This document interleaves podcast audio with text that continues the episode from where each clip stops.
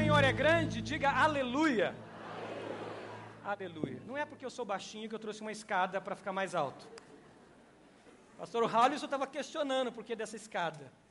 Não, não é para ficar mais alto, não. Pode sentar, igreja. Mas tendo consciência dessa grandeza de Deus, do poder dEle, da soberania dEle, a gente cantando canções como essa, que fala dessa soberania de Deus, de como Ele é grande. Muitas vezes, não são poucas vezes, a gente começa a carregar escadas para que a gente possa chegar mais perto de Deus. E a gente começa a inventar todo tipo de escada para isso.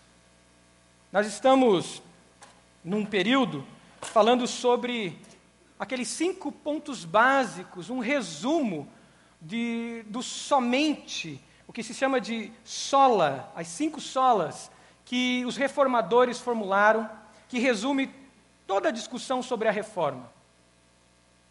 Hoje nós vamos falar sobre solos Cristos, somente Cristo. Diga comigo, somente Cristo. Mais uma vez, bem forte, somente Cristo. Será que realmente é somente Cristo?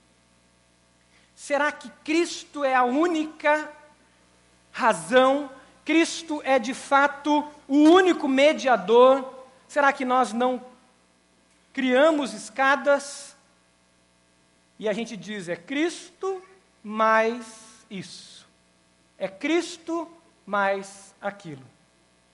O vazio da nossa alma, o vazio que foi gerado pelo pecado, os nossos ancestrais viveram a realidade de ceder à tentação e ao pecado.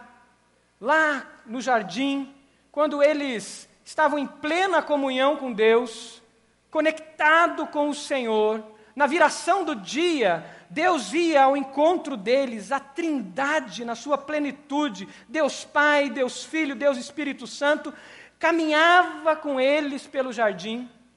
A Bíblia diz que na viração do dia, Deus vinha ao encontro deles e perguntava, se relacionava. Aquela mesma comunhão da criação de Gênesis capítulo 1, que quando Deus, na sua infinita grandeza, ele diz: façamos o homem a nossa imagem e a nossa semelhança. Aquela plena comunhão da Trindade, essa plena comunhão, essa plenitude também existia em relação a nós e Deus, a nós e a natureza, a nós e os seres criados. Um universo em pleno equilíbrio, em plena comunhão. Mas o pecado entrou, e o pecado deixou um vazio dentro das nossas almas. E desde aí, Todo tipo de ideologia, todo tipo de religião, todo tipo de violência, todo tipo de ação, todo tipo de pensamento passou a existir procurando preencher esse vazio. E a história se desenrola assim. Mas Deus nunca nos abandonou.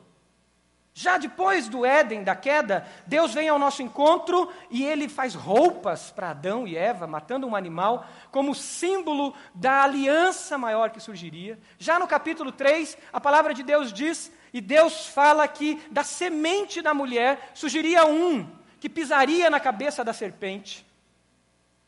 E a esperança da glória, a esperança da comunhão plena permeou a história. Mas nós sempre procuramos escadas para preencher os nossos vazios. Após Lutero pregar as 95 teses no castelo de Wittenberg, após ele, naquela igreja do castelo de Wittenberg, colocar as 95 teses, após aquela revolução começar, na verdade, ela já começa antes, com John Hus, com Wycliffe, outros que Deus já estava levantando. Durante a história, Deus nunca deixou a gente, o seu povo, ou a sua vontade e a sua verdade oculta, porque Deus, durante a história, sempre levantou pessoas que preservaram a fé e a verdade. Mas seis meses após Lutero pregar as 95 teses, tinha um encontro de monges agostinianos, e nesse encontro, na cidade de Heldenberg, eles discutem, Lutero faz uma apresentação do que realmente era tudo o que estava acontecendo com a opressão da igreja. Nessa apresentação de Lutero, Lutero usa uma ilustração de três escadas. Três escadas, três categorias de pensamento que nos leva a construir as nossas próprias estratégias para chegar a Deus. Lutero fala da escada que é construída pelos homens. E Lutero usa o exemplo da Torre de Babel. Se você está chegando na caminhada cristã, talvez não ouviu ainda sobre a Torre de Babel, eram zigurates, eram torres que os homens construíam para sua glória, tentando chegar até Deus. E Lutero faz uma comparação entre a Torre de Babel, as suas escadas, e Betel, aquele encontro maravilhoso de Deus, quando os anjos sobem e descem e essa escada que desce dos céus. E Lutero diz que a igreja, naquele momento, vivia a escada da glória humana, que começava com o homem, mas por mais alto que ela fosse, ela terminava com o homem. Não conseguiria chegar naquele que é transcendente, que é superior, que é o todo-poderoso, que é o criador de todas as coisas. E Lutero fala que a escada que Deus pede e que traz é a escada da cruz. Não é uma escada que sobe, mas é uma escada que desce. Filipenses capítulo 2 fala disso. Que Jesus não teve por usurpação ser igual a Deus, mas se fez servo e esvaziou-se a si mesmo e veio até nós. Quais são as escadas que, tentando suprir o vazio do meu coração, eu tenho construído. Lutero usa a primeira escada e ele diz que essa escada ele chama de escada da especulação humana. Naquele período, naquele período, as universidades cristãs eram muito vigorosas. A gente acha que as universidades foram criadas a partir da modernidade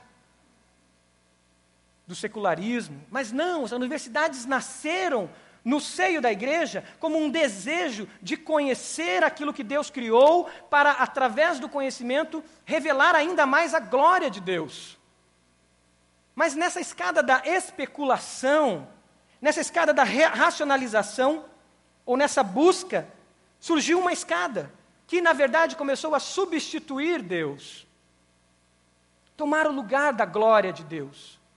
E esses homens, principalmente na época de Lutero, eles diziam: é necessário não somente as escrituras, sola escrituras. O pastor Edmilson vai pregar sobre isso hoje à noite. Mas não é sola, solos Cristos, é necessário também o neoplatonismo, porque com o neoplatonismo, conhecendo um, uma espécie de revelação do que Deus já começava a fazer antes de Cristo, Aristóteles, então com isso eu vou conseguir entender melhor a Deus, eu vou conseguir chegar melhor a Deus. E esses monges especulavam e traziam essa ideologia juntamente com Cristo. Não era somente Cristo, era Cristo mais as filosofias, a ciência e as racionalizações. Abra sua Bíblia lá em Colossenses, capítulo 2. No seu esboço, que está no meio do seu boletim, tudo que tiver escrito Filipenses, põe Colossenses. Tá? Saiu um erro aqui. Então, tudo que tiver Filipenses, você põe Colossenses.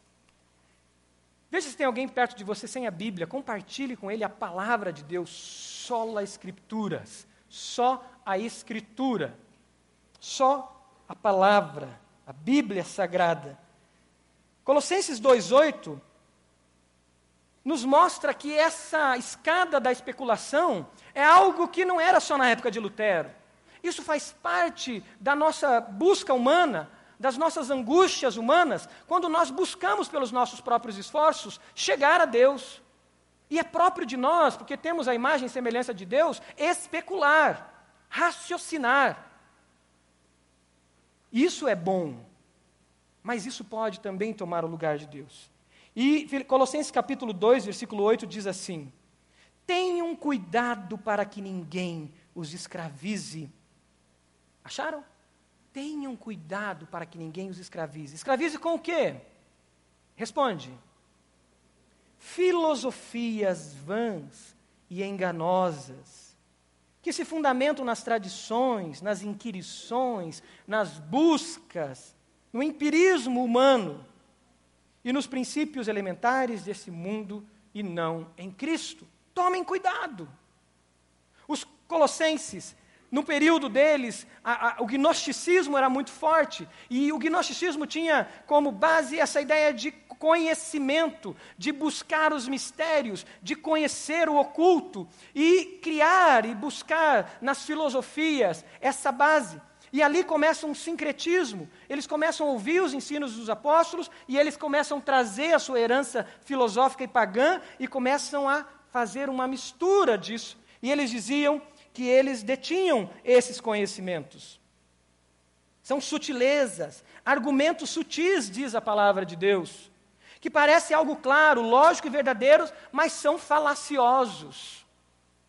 O apóstolo Paulo, em outro momento, ele diz que são ah, esqueci a palavra. Uma meia-verdade. Sofismas, obrigado, pastor Haulinson. Que bom que você está sentado aí na frente. Foi lá atrás, obrigado. Sofismas, essa é a expressão que o apóstolo usa, porque tinha os sofistas e eles usavam essa coisa da, da meia-verdade. E Paulo diz: cuidado com isso. Essa realidade, ela toma conta de nós. Não precisamos ser inquiridores, não precisamos ser filósofos, não precisamos ser ah, estudiosos para a gente ser seduzido pelo racionalismo. A nossa própria experiência de vida, a nossa própria experiência empírica do dia a dia, das práticas, elas tomam espaço e torna-se uma escada de especulação e nós nos firmamos nessas experiências nessa ciência nossa e tiramos Cristo. E o nosso coração começa a endurecer. A incredulidade começa a tomar conta. Deixa de experimentar o poder de Deus, a manifestação do poder dele e a grandeza de Cristo. É como se esse violão, eu visse esse violão, eu admirasse esse violão, eu acreditasse até que ele pode tocar músicas lindas, mas nem tanto. Não é bem assim. Tem algumas coisas que precisa de outros meios, outros mecanismos. Mas é porque eu nunca peguei aquele violão para tocar. Eu nunca ouvi alguém tocando aquele violão. Eu nunca cheguei perto dele e comecei a dedilhá-lo mas por falta desse conhecimento da grandeza de quem é Cristo, antes mesmo de conhecê-lo na sua profundidade, eu já racionalizo e diminuo quem é Cristo. E não fica mais somente Cristo. Eu vivi um pouco disso no tempo de faculdade teológica. Essa escada eu comecei a construir ela. E chegou um momento que nessa escada da especulação eu achava que era Cristo e mais o marxismo. Cristo e mais o existencialismo. Eu lembro que eu tive que pedir perdão ao meu professor de Atos dos Apóstolos, muitos anos depois, porque enquanto ele ministrava a aula de Atos, tirando pepitas de ouro daquele texto de Atos, eu, na minha arrogância, no meu orgulho, eu dizia: Isso aqui parece uma escola bíblica dominical. Estamos perdendo tempo aqui. Isso aqui é uma faculdade.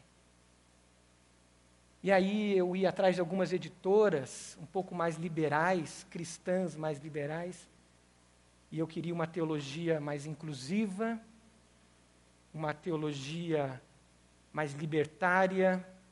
Enquanto ele ministrava aquelas pepitas de ouro, eu mergulhava na minha escada da especulação.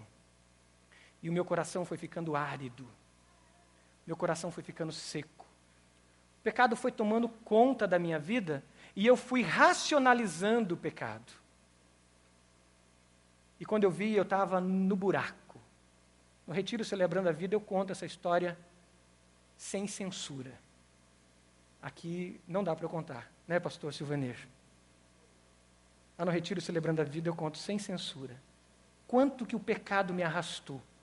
Um seminarista orgulhoso, arrogante, que julgava que sabia mais. E eu construí uma teologia baseada nessa escada da especulação. Mas não é só isso. Lutero fala também da escada das boas obras. É uma outra escada que toma conta de nós e que cada um de nós está sujeito a construí-la. Uma Babel, um zigurate. E nessa escada das boas obras, a gente se perde nela. Colossenses 2:16, leia lá. Abre sua Bíblia, Colossenses 2:16. As boas obras, o ativismo religioso, ele toma conta da gente. E a gente se torna escravo dele. E a gente é levado para o legalismo. Rapidamente somos levados para o legalismo. No tempo de Lutero, as ordens monásticas, as ordens religiosas, elas se esmeravam em servir em hospitais, em escolas, orfanatos, leprosário, achando que algum tipo de serviço sacrificial poderia levá-los a se conectar com Deus e a ter algum tipo de conhecimento.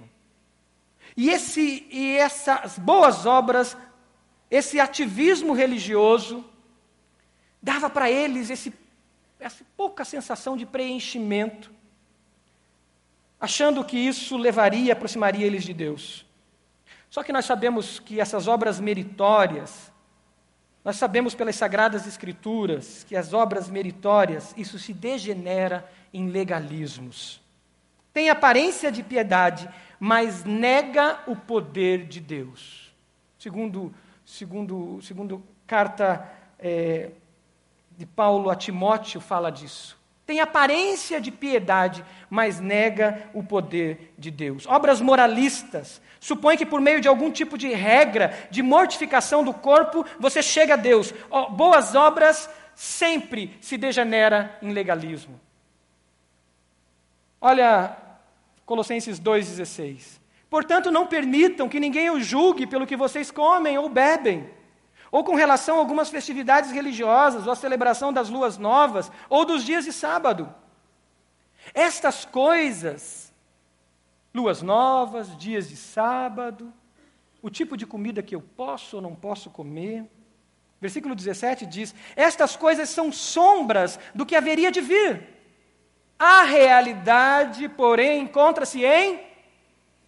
A realidade, porém, encontra-se em Cristo. O apóstolo nos lembra, palavras, escrituras aqui nos lembra, que o que está escrito em Levítico, em Deuteronômio, que muitos da época de Paulo, na cidade de Colossos, se apegavam a esse, esse legalismo e colocavam Cristo e mais essa escada das boas obras, a circuncisão, por exemplo, o guardar o sábado. E eles diziam: é Cristo e mais a escada das boas obras. E Paulo nos lembra que o que estava lá, o que foi revelado por Deus a eles, é como sombra que apontava algo superior, algo supremo, apontava uma realidade. É como se eu estivesse andando, o sol estivesse atrás, o pastor Silvanir viesse na minha direção e a sombra dele viesse à minha frente. O que é essa sombra? Uma imagem, um reflexo, mas não a realidade. Agora, o que o texto nos diz, e a palavra de Deus nos diz, é que a realidade encontra-se em Cristo. E Cristo já veio e morreu e ressuscitou, aleluia. Ele está vivo. A realidade já veio até nós. A supremacia da glória de Deus já veio até nós. A palavra de Deus diz que nós vimos nele a glória do Pai. O Verbo estava com Deus, o Verbo era Deus. E o Verbo se fez carne. E o Verbo, João capítulo 1 diz que o Verbo habitou entre nós e vimos a sua glória, como a glória do unigênito do Pai. a supremacia, a realidade. Aqui em Colossenses, escrevendo a essa igreja, o apóstolo fala do mistério. Esse povo procurava essa coisa do mistério. E o apóstolo o tempo todo está dizendo: o mistério foi revelado em Cristo. Versículo 27 do capítulo 1 de Colossenses diz: A ele quis Deus dar a conhecer entre os gentios a gloriosa riqueza deste mistério, que é Cristo em vocês, a esperança da glória a esperança da glória. Capítulo 2 de Colossenses, versículo 2 diz: Esforço-me para que eles sejam fortalecidos em seu coração, estejam unidos em amor e alcancem toda a riqueza do pleno conhecimento, a fim de conhecerem plenamente o mistério de Deus, a saber, Cristo, Cristo e somente Cristo. Mas nós sempre criamos as nossas escadas. A escada da religiosidade é uma escada que atrai e ela supre alguns vazios temporariamente. Ela é agradável, a gente carrega ela para todo lado. Ela supre vazios da nossa alma e gera mais vazios. Eu não gosto de falar sobre cristandade, eu não gosto de falar sobre cristianismo. Lutero também não gostava muito disso, porque a religião, quando a gente trata ela como cristianismo, e até as bênçãos e os valores da cristandade, elas são escadas que nós formamos. Porque Jesus não veio formar uma religião Jesus não veio formar uma ideologia, Jesus não veio criar um sistema religioso dogmático. Jesus veio ser a palavra viva e, sendo a palavra vida, eu tenho nele o caminho, a verdade e a vida, olhando para a vida dele, olhando como ele agiu, como ele se comportou, porque antes dele ser o caminho, a verdade e a vida, ele mesmo trilhou esse caminho. E ele me mostrou como viver. E eu não vivo, então, baseado nos dogmas que possam ser estabelecidos por, pelos melhores teólogos, mas eu vivo a minha vida em Cristo, que morreu e ressuscitou por mim. E a razão da nossa vida tem que ser Cristo e somente Cristo. E a paixão da nossa vida tem que ser Cristo e somente Cristo. O motivo, a inspiração, a força motriz tem que ser Cristo e somente Cristo. Por isso eu tenho que somente na Escritura buscar nele, nos Evangelhos, conhecer, mastigar, degustar e dizer: Senhor, revele mais Cristo na Sua palavra, que Teu Espírito Santo me revele e que eu viva mais Cristo. Somos discípulos de Jesus, seguidores, servos e mais, servo é um, um eufemismo. Somos escravos de Jesus. Escravos dele. Escravos. Porque a nossa vida foi comprada por ele. A vida não é mais minha, disse o apóstolo. A vida, que, a vida que vivo eu, não mais vivo, mas quem vive é Cristo que vive em mim. Já não sou eu quem vive, mas é Cristo. Estou crucificado com Cristo. O apóstolo, quando chega aos Coríntios, cheio da sua sabedoria, cheio dos seus dons, cheio das suas manifestações, ele diz: Eu não quis saber outra coisa entre vocês a não ser Cristo. E esse crucificado. Crucificado. As boas obras impedem. E nasce aqui o estrelismo o ativismo religioso. Quando eu começo a trabalhar as sombras da minha alma, já fui convertido, já encontrei Cristo, já fui justificado pela fé, mas algumas sombras do passado vêm sobre mim. E aí eu fico muito bravo quando o líder da célula não me convida para fazer o roteiro. Ele só convidou o irmãozinho X e a irmã Y. E ele deve ter convidado o irmão X a irmã Y, porque. Ah, eles viajaram junto. Ah, eles são parecidos. Aí eu fico chateado quando o meu nome não é citado. Eu fico com angústia no meu coração. quando eu não sou escolhido. E começa a necessidade, por causa do meu ativismo religioso, de ser estrela. Irmãos, e isso é perigosíssimo e pega todos nós, pega a mim e pega você. E ore pelos seus líderes, porque nós somos os mais tentados a isso. Ore pelos seus pastores, ore por mim, ore por cada um de nós, porque nós somos os mais tentados a isso. Se existe uma coisa que derruba pastor, é poder. É a ânsia por poder. É a necessidade de ser estrela. E como isso é difícil. Mas nós somos chamados a sermos servos. Servos. Jesus pega uma toalha, Jesus reúne os seus discípulos e ele se abaixa. Ele já tinha deixado a sua glória, a supremacia, a majestade, a grandeza, e de repente um dia ele faz algo que seria indigno. Um dia ele faz algo que seria algo condenável. Ele pega uma toalha, ele pega uma bacia e ele se ajoelha e ele pega os pés dos seus discípulos e lava os pés dos seus discípulos. E ele diz assim: Assim como eu fiz, façam vocês também. O nosso ativismo religioso, como ele me impede de ser tão apaixonado por Jesus, de me entregar a esse nível. Mas graças a Deus pela sua graça e por sua misericórdia e o amor de Cristo e o Espírito Santo nos levando a toda a verdade, a gente é impulsionado pela graça a caminhar e a romper com a escada do estrelismo e das boas obras.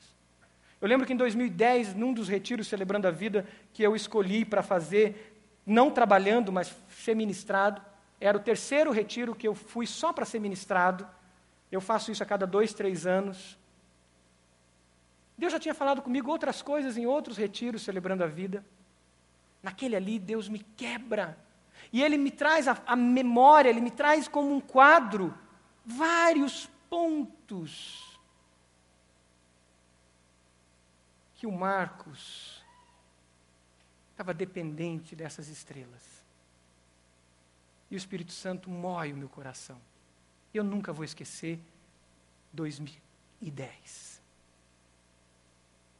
Como nós precisamos que o Espírito Santo tenha liberdade, sozinhos lá no nosso quarto de escuta, no nossa hora silenciosa, na nossa devocional, a gente dizer: Espírito Santo de Deus, revela as sombras da minha alma, revela o que existe dentro de mim, que é sombra e que precisa de luz. Sabe por que precisa de luz? Que momento que aparece a estrela? Que momento você vê melhor a estrela? À noite, né, pastor? À noite. Mas quando vem a, a alva, quando vem o amanhecer, o que acontece com as estrelas? Elas somem. E quem é a nossa estrela da alva? Quem é a estrela maior das nossas vidas? Jesus! E somente Jesus. Quando existe Jesus, quando há plenitude da luz de Cristo na nossa alma, as trevas vão embora. E as estrelas, a escada da, do ativismo religioso e das boas obras, obras meritórias, se desfalecem e apagam. Por isso nós precisamos de vida com Deus. Por isso nós precisamos de um relacionamento discipulador no nossa célula, no nosso pequeno grupo. Para alguém chegar e dizer: Marcos, você está bravo, você está angustiado com o quê?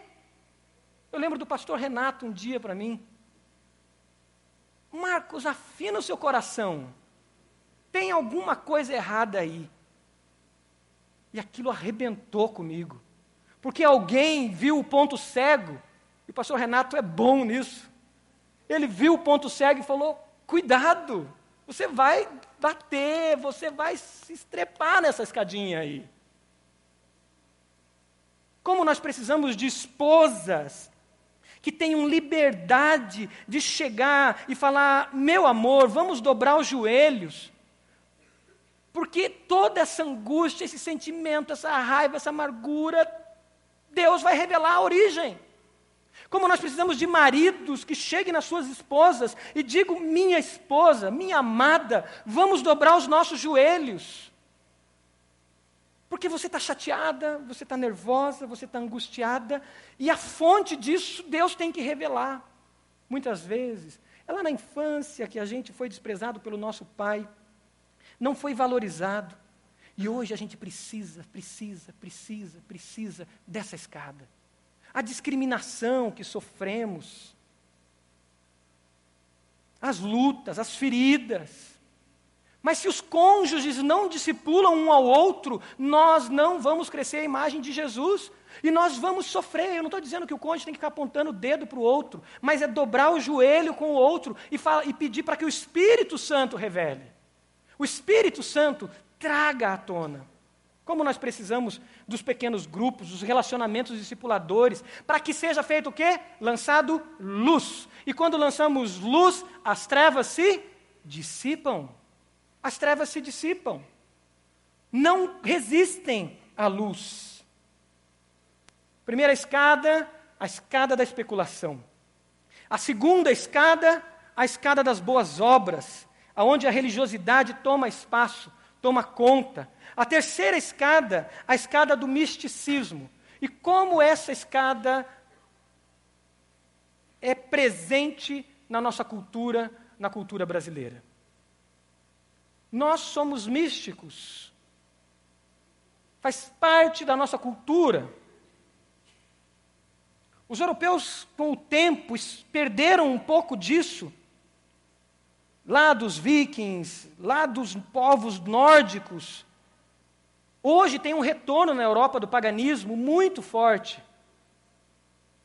Mas nós brasileiros ainda temos muito disso. A nossa cultura é, tribal, a nossa cultura afro, a vinda dos imigrantes num momento de muito medo, de muita fragilidade, isso se torna um caldeirão onde o misticismo explode no nosso meio. E dentro do misticismo tem algo que é muito comum, que é o medo. O animismo, o misticismo, ele trabalha com o medo. E através do medo ele manipula as pessoas. Ele oprime as pessoas. E isso na Idade Média foi muito comum. Lutero enfrentou isso, algumas ordens monásticas, elas tinham como mediação, elas tinham como algo que pudesse te aproximar de Deus, essa, essa coisa dramática de visões, milagres, curas e uma necessidade constante de viver esse, esse dramatismo, essa, essa, esse discurso de linguagem de poder, é toda essa coisa de milagreiros, de espíritos, de bruxas, de caças às bruxas. E Lutero olha para aquilo, os reformadores olham para aquilo e diz: não! Nós não precisamos ficar desvendando os espíritos. A igreja colocando medo nas pessoas para explorar as pessoas. Alguém já dizia que quando uma moeda caía, o purgatório se movimentava. Eram vidas tiradas do purgatório e toda uma, uma teologia, uma ideologia de purgatório. E as pessoas ficavam contabilizando os seus pecados e viviam angustiadas com esse peso. O misticismo toma conta da gente. E como isso é fácil de acontecer? No tempo de Paulo, isso também acontecia. Em Colossos, por exemplo, o versículo 8 do capítulo 2, diz que eles se fundamentavam nas filosofias, mas também nos princípios elementares deste mundo e não em Cristo. Esse, essa ideia de princípios elementares, eles chamavam de pleroma.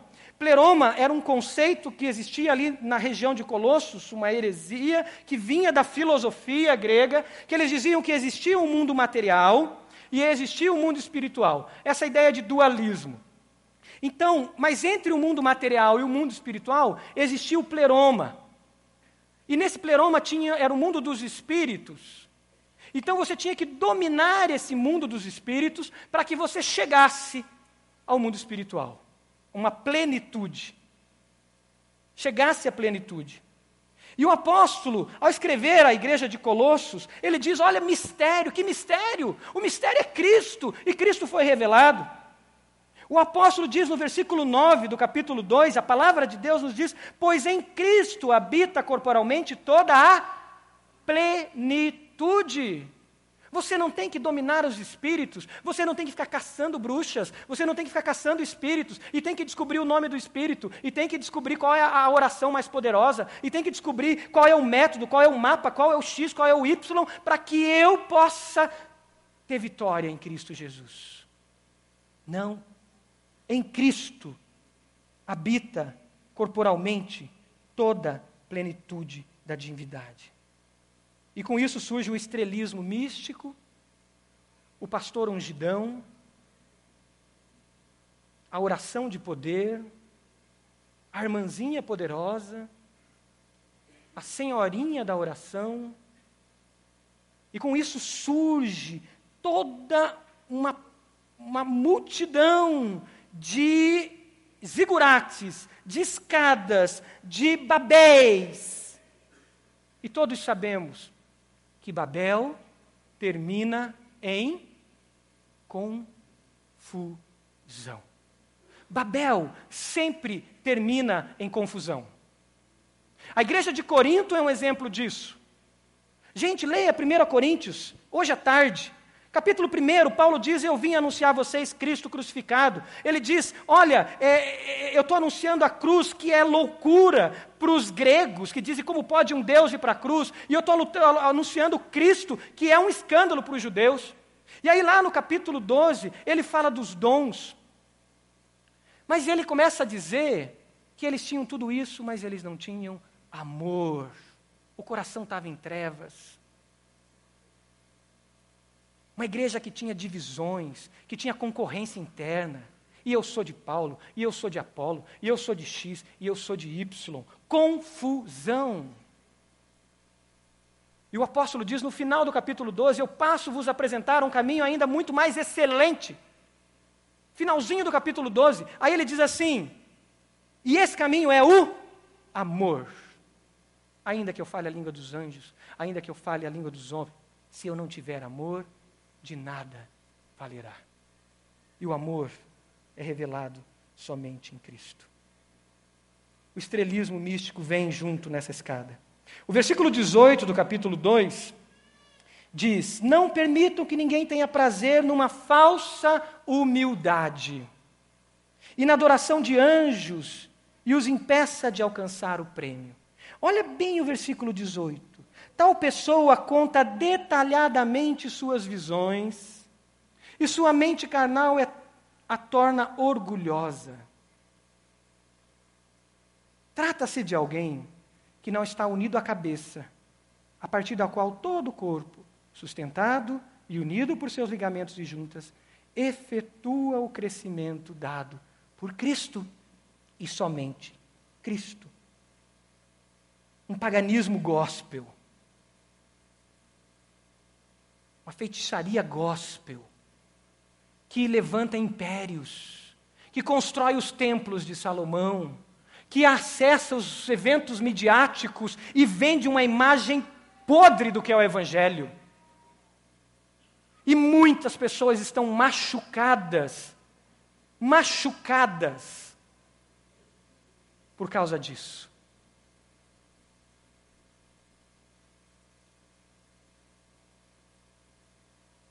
O versículo 23 do capítulo 2 diz: Essas regras têm de fato aparência de sabedoria, com sua pretensa religiosidade, falsa humildade e severidade com o corpo, mas não tem valor algum para refrear os impulsos da carne.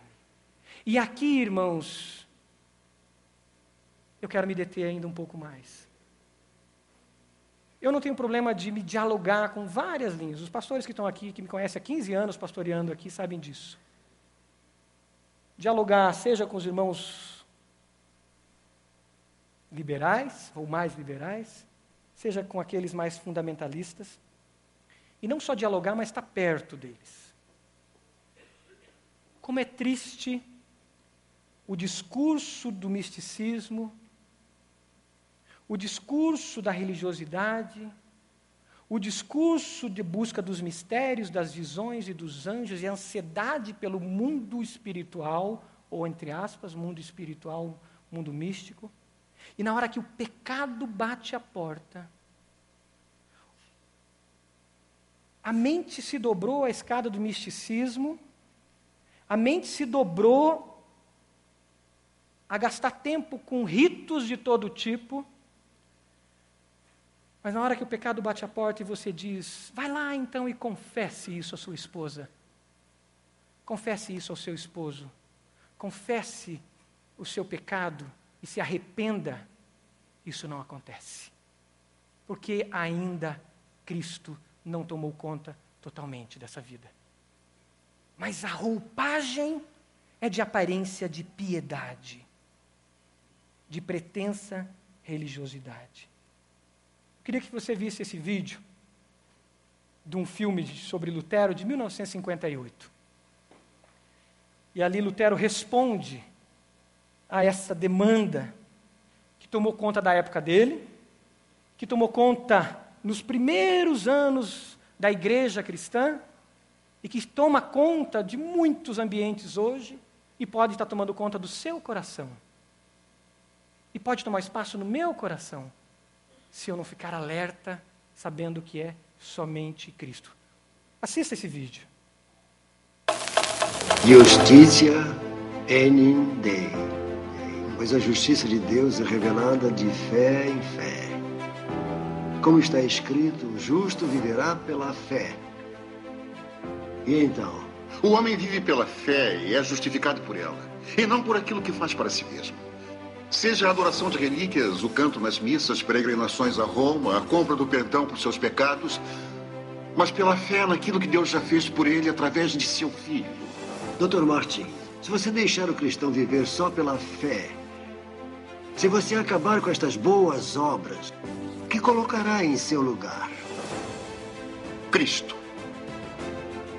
O homem só precisa de Jesus Cristo.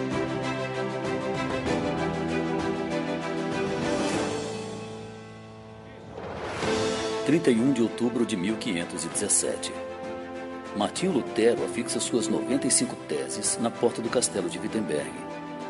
Ele denunciava a deturpação do evangelho, a venda de indulgências, a corrupção da igreja e chamava o cristão ao arrependimento e à fé. A justificação pela fé se tornaria o artigo pelo qual a igreja permaneceria de pé ou cairia. Essas convicções levaram muitos a afirmarem o seu protesto quando desafiados a abandonar a reforma. Cristo e somente Cristo. Você pode ficar de pé? Eu quero te convidar a fechar os olhos e a olhar para dentro de si e a pedir para que o Espírito Santo traga luz sobre o seu coração. Hoje de manhã, enquanto eu levantei para orar e com temor e tremor por trazer essa mensagem, comecei a clamar a Deus. Deus falou muito comigo. Saiba que quando pastor vem pregar aqui, ele não vem sozinho, mas é porque Deus falou com ele antes. E já moeu o coração da gente antes. Eu quero te convidar a fechar os seus olhos e olhar para dentro de si e dizer: Espírito Santo de Deus, Espírito Santo revela o que há em mim que é sombra. E aonde não está, somente Cristo. Feche os olhos. Esquece quem está do teu lado. São as sombras que tomam espaço na sua alma? O que é que causa angústia no seu coração e te deixa nervoso, nervosa? Quais são as escadas que você está carregando? Pesos desnecessários. Jesus disse: O meu fardo é leve e o meu jugo é suave. O meu fardo é leve e o meu jugo é suave. Vinde a mim todos vós que estáis cansados e sobrecarregados, e eu vos aliviarei. E eu vos aliviarei. Jesus quer trocar esse peso da religiosidade esse peso do ativismo e da necessidade de estrelismo. Jesus quer trocar esse peso da especulação, da angústia, da busca por conhecimento. Não que ele seja ruim, mas que ele está tomando o espaço de Jesus no teu coração. Essa angústia, essa necessidade de provar que sempre está certo, essa necessidade de mostrar que para aplicar a fé precisa disso ou daquilo, da última moda ideológica, filosófica. Jesus quer trocar isso por amor. Para que vir aqui aos domingos não seja um peso, mas seja uma alegria. Para você vir estudar a Bíblia no CFI, na escola bíblica, seja uma alegria. Para você contribuir com alegria, para você servir com alegria, mas não por peso ou por medo. Jesus quer te dar um fardo leve e um jugo suave te convido a cantar essa canção com os olhos fechados, se você souber, mas como uma oração de declaração da supremacia de Cristo. Porque Jesus desceu a escada, a escada da cruz foi uma escada de descida, e Ele desceu até você e te chamou pelo nome. Ele é o Cordeiro, o Cordeiro. Que foi morto, manso e humilde sua santidade olhou para mim e para você. Um novo cântico. Exalte ao Senhor. Ao que se assenta. Diga, Senhor, é somente o Senhor.